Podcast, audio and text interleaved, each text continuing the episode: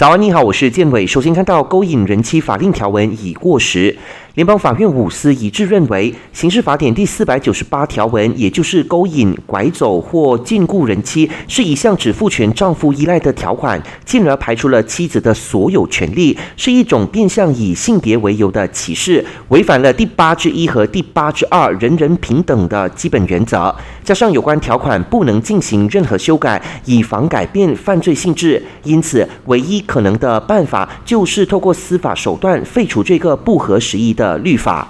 无论如何，联邦法院的裁决只适用于未来的案件，不能追溯。政府要求社交平台删除或限制访问内容创新高。根据脸书母公司 Meta 发布的数据显示，今年首六个月，共有近三千一百个 Facebook 和 IG 上的页面和贴文因涉嫌违反大麻法律而遭到屏蔽。中国影音平台 TikTok 也在今年首六个月内删除或限制了三百四十个内容。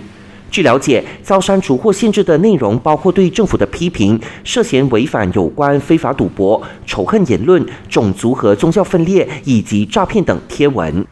不说你不知，晚上九点后用餐中风风险高。法国一项对十万多人进行的研究发现。在晚上九点后进食的人，患中风或短暂性脑切血的可能性，比晚上八点前吃完晚餐的人要高出百分之二十八。因为随着时间的推移，血压就会升高，并可能会损害血管，增加血栓形成的风险，进而导致中风和心脏病发作。